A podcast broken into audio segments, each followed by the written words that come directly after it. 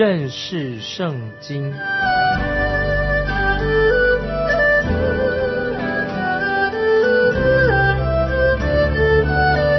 认识上帝的话，把上帝的话带到全世界。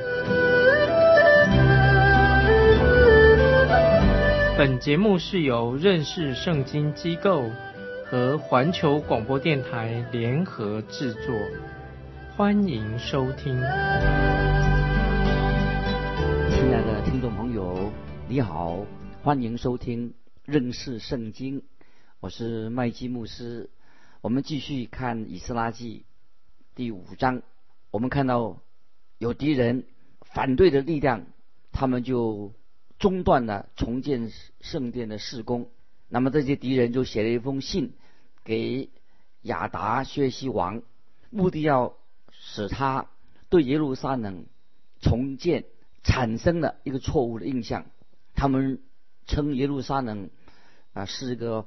反叛和恶劣的城市，所以亚达薛西王他就回去查考历史的文件记录，发现了这些耶路撒冷人的确有反叛的事情，因为当时南国的犹大快要亡国的时候，他们曾经叛变了三次，最后就被尼布加尼撒王摧毁了，但是他们没有。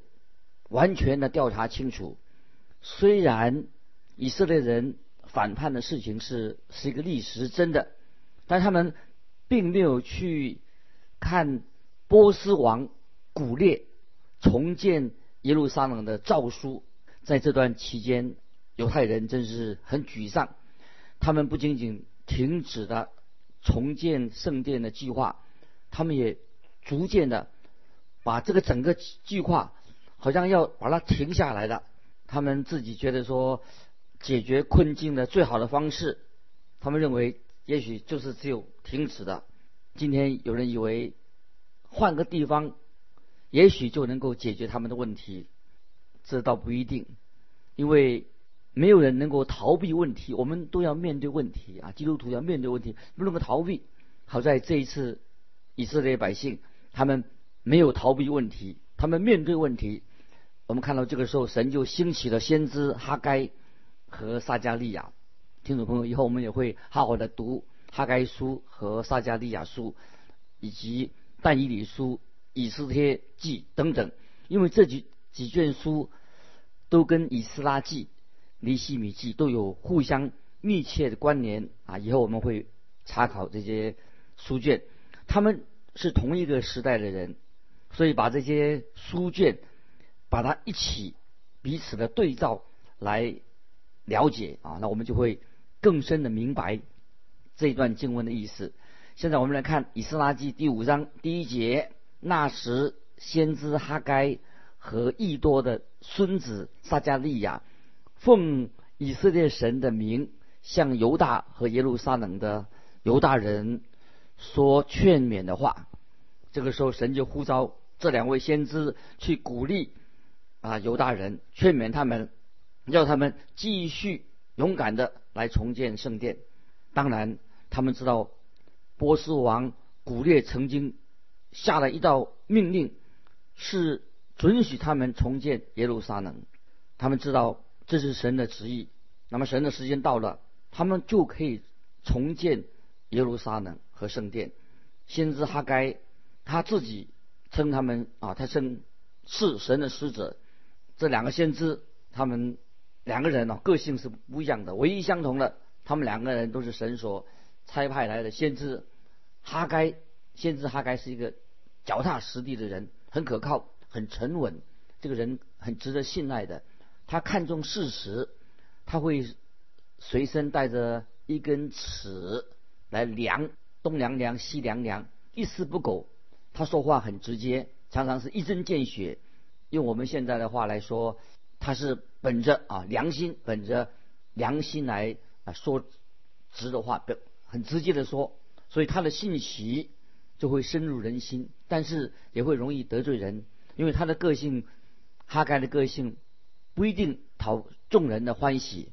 那么今天，也许今天的人哦，也可能不会喜欢像先知哈该这个人。那么另外一个先知撒加利亚，他就跟哈该个性不一样，他是很感性的人哦，他有神给他的意象，他的信息跟意象都是互相配合的，他就会啊让以色列百姓他们的情感上很感动。撒加利亚先知就像百姓跟他对他们的心直接的对话。当然，哈该和撒加利亚这两个人对以色列人的良心以及对他们的内心都是有感动啊，都都对他们说话。虽然哈该是一个比较特殊领袖型的人物，但是他们两个人都是为了要鼓励百姓继续重建啊圣殿。这个时候，我们读哈该书或者撒加利亚书啊，会可以帮助啊我们听众朋友你自己可以去对着来读。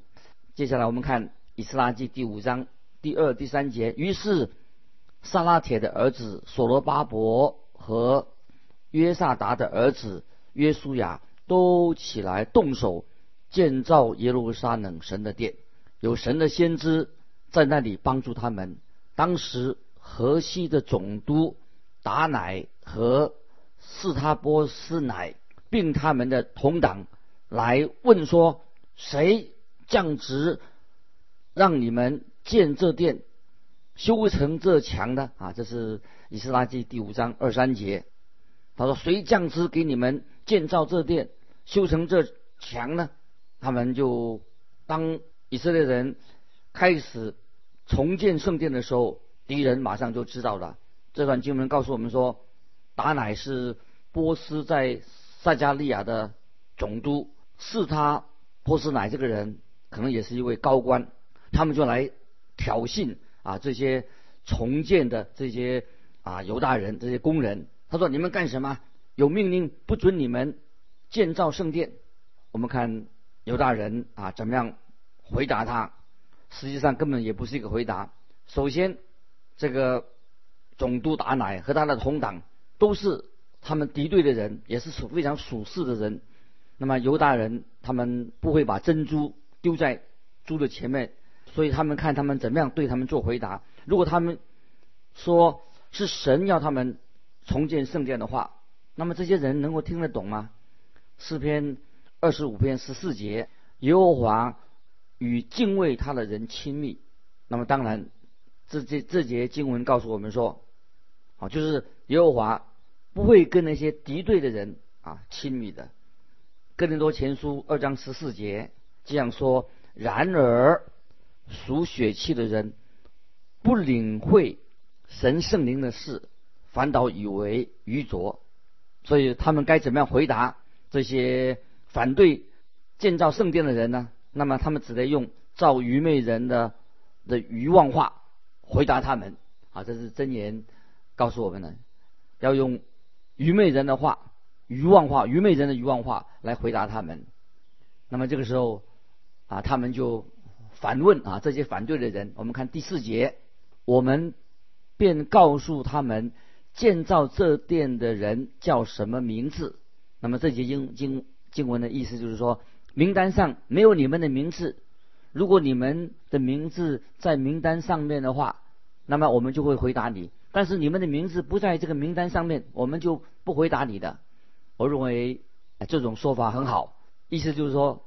建圣殿、重建圣殿没有你的事，你不要问了。这样会对那些施工的人、进行工程的人啊，也许不利。好，我们看，注意以后发生什么事情。我们来看第五节：神的眼目看顾犹大的长老，以致总督等没有叫他们停工，直到这是奏告大利乌得着他的回谕啊。这些经文说的很好。我们看到，只要我们依靠神，神的眼目会眷顾属于神的人。那么这个时候又有一封信传到王的手中。这个时候大利乌王已经登基了。显然，这个时间已经又过了七年了。接下来我们看第六、第七节：河西的总督达乃和是他波斯乃，并他们的同党，就是驻河西的雅法萨迦人上本。奏告大利乌王，本上写着说：“愿大利乌王诸事平安。”啊，这是讲到犹大人的敌人啊，他们上奏王一封信。我们看第八节，第八节，王该知道，我们往犹大省去，到了至大神的殿，这殿是用大石建造的，梁木插入墙内，工作甚速。他们手下亨通。这封信的内容是什么呢？我们不是说他说，我们不是故意去那里打探消息，我们也不是他们的敌人，只是我们凑巧去到附近，就顺便拜访一下。那么结果啊，发生什么结果呢？我们看第九、第十节，我们就问那些长老说：谁降职让你们建造这殿、修成这墙呢？又问他们的名字。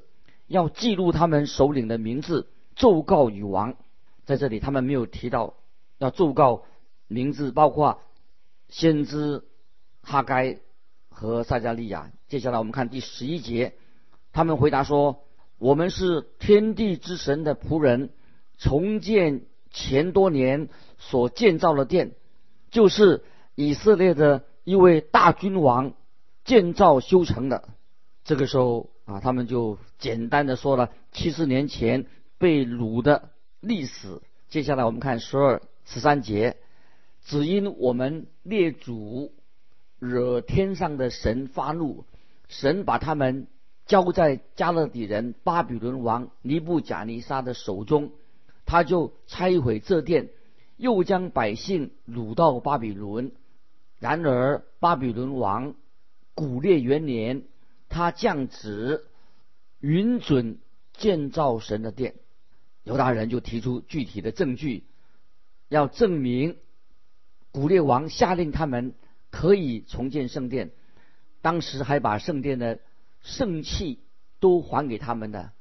接下来我们看十四、十五节，神殿中的金银器皿，就是尼布加尼撒从耶路撒冷的殿中掠去带到。巴比伦庙里的古列王从巴比伦庙里取出来，交给派为省长的名叫色巴萨，对他说：“可以将这些器皿带去，放在耶路撒冷的殿中，在原处建造神的殿。”那么这里信上这封信里面就提出有一个要求。接下来我们看十七节，现在。王若以为美，请查巴比伦王的府库，看古列王降旨允准在耶路撒冷建造神的殿没有？王的心意如何？请降旨晓谕我们。我们知道犹大人的敌人当然不相信古列王曾经下达这道命令，但是犹大人宣称。他们之为什么会，所以之会重建圣殿呢？是根据古列王所下的命令，于是他们就要求把这个预定把它找出来。那么他们自己会认为说，根本不可能啊，有这样的一个一道命令，而是以色列人他们自己啊自己想要建圣殿，所以他们就不是原来没有这样说的。听众朋友，我们看到作为神的。百姓啊，我们他们的状况如何啊？他们的地位跟状况，今天我们啊谈到许多这两件事情啊，关于我们基督徒的地位，以及我们基督徒所遇到的遭遇的状况，这两件事情是不一样的。从地位来说，我们看到犹太人他们回归到应许之地是神的心意，也知道说古列王下诏叫犹大人回归，这样。可以说，就是他们在遵行啊神的命令，所以这些人在他们的地位上，那么他是合乎他们所做的事情是合乎神的心意的。但是状况现在发生的状况啊，好像很不顺利，所以犹大人就灰心了啊，不想再去建殿了。感谢神，神就兴起先知，鼓励他们。那么今天我们基督徒也很容易把自己现在目前我们所占的地位跟现在遇到的情况把它混淆了。如果今天听众朋友，你是在基督里面，我们应当就有平安啊！神会处理我们、解决我们的问题。那么，因为我们站的立场、我们的地位在基督里面是正确的，但是实际的状况、周围的状况又如何呢？也许我们看，哎呦，遇到问题了，那么我们就很容易灰心。今天的基督徒有时很灰心，但是如果我们知道我们是一个蒙恩得救的基督徒啊，我们已经是在基督里面，遇到困难的时候。难道我们就想就放弃了吗？遇到困难我们就退缩了吗？或者说就灰心丧胆了吗？其实，也许今天我们在基督里面，我们的地位哦是一帆风顺，是顺利的。但是我们应当面对我们的问题，不要退缩。我们看见以斯拉记当中的犹大人啊，他们就遇到这样的情形。感谢神，他们知道啊。神是跟他自己的百姓同在，神的旨意必然会成就。虽然敌人啊来说话抵挡他们，其实他们不应该这样做。但是事情我们看看以后发生了什么事情。我们进到以斯拉记第六章第一节，以斯拉记第六章第一节。于是大利乌王降旨，要巡查典籍库内，就是在巴比伦。藏宝物之处，这个时候大力乌王就下令要去寻找旧的档案。那么这个旧的档案已经很旧了，上面一定是很多灰尘的。接下来我们看第二、第三节，在马代省亚马他城的宫内寻得一卷，其中记着说：古列王元年，他降旨论到耶路撒冷神的殿，要建造这殿为。献祭之处，坚立殿的根基，殿高六十轴，宽六十轴。他们发现这古卷里面，这个公文里面、档案里面有这样的记载。接下来我们看第五节，六章五节，并且神殿的金银器皿，就是尼布加尼沙从耶路撒冷的殿中掠到巴比伦的，要归还。带到耶路撒冷的殿中，各按原处放在神的殿里。这个历史的记载文件都在很清楚。这个时候，波斯王大利乌他现在弄清楚了，如果不是他的敌人，这些以色列人敌人提起，他不会去巡查这个档案。那么这是这些仇敌们，这些犹大人的仇敌们，他们犯了一个。严重的一个错误。以下我们就看到大利乌王回复这些总督波斯的总督达乃的话。我们看第六、第七节。现在河西的总督达乃和是他波斯乃，并你们的同党，就是驻河西的亚法萨迦人，你们当远离他们，不要男主神殿的工作。任凭犹大人的省长和犹大人的长老在原处建造神的这殿，感谢神，这个事情就转变了。达乃啊，他是总督，他认为他有权利可以下令停建耶路撒冷圣殿，但是古列王的旨意，那个旧的命令找出来的时候，那么现在。现任的大利乌波斯王就明白这是马代波斯的律法，不能够修改，也不能够变更的，就要执行，所以他就又颁布了一道新的命令。接下来我们看第八节，第八节，我又降旨吩咐你们向犹太人的长老为建造神的殿当怎样行，就是从河西的款项中。急速拨取供银做他们的经费，免得耽误工作啊！这个王下命令了。王说：“现在你们不但不可以阻扰犹大人圣殿重建的工程，你们还要帮助他们。你们要把收来的税银要带到给他们，不要送来波斯。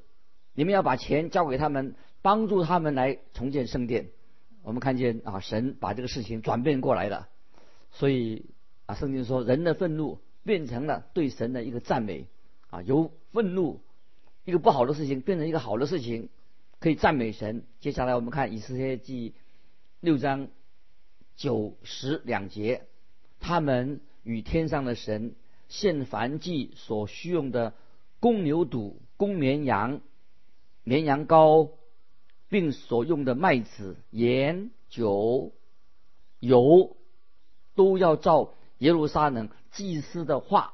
每日供给他们，不得有误，好叫他们献馨香的祭给天上的神，又为王和王众子的寿命祈祷。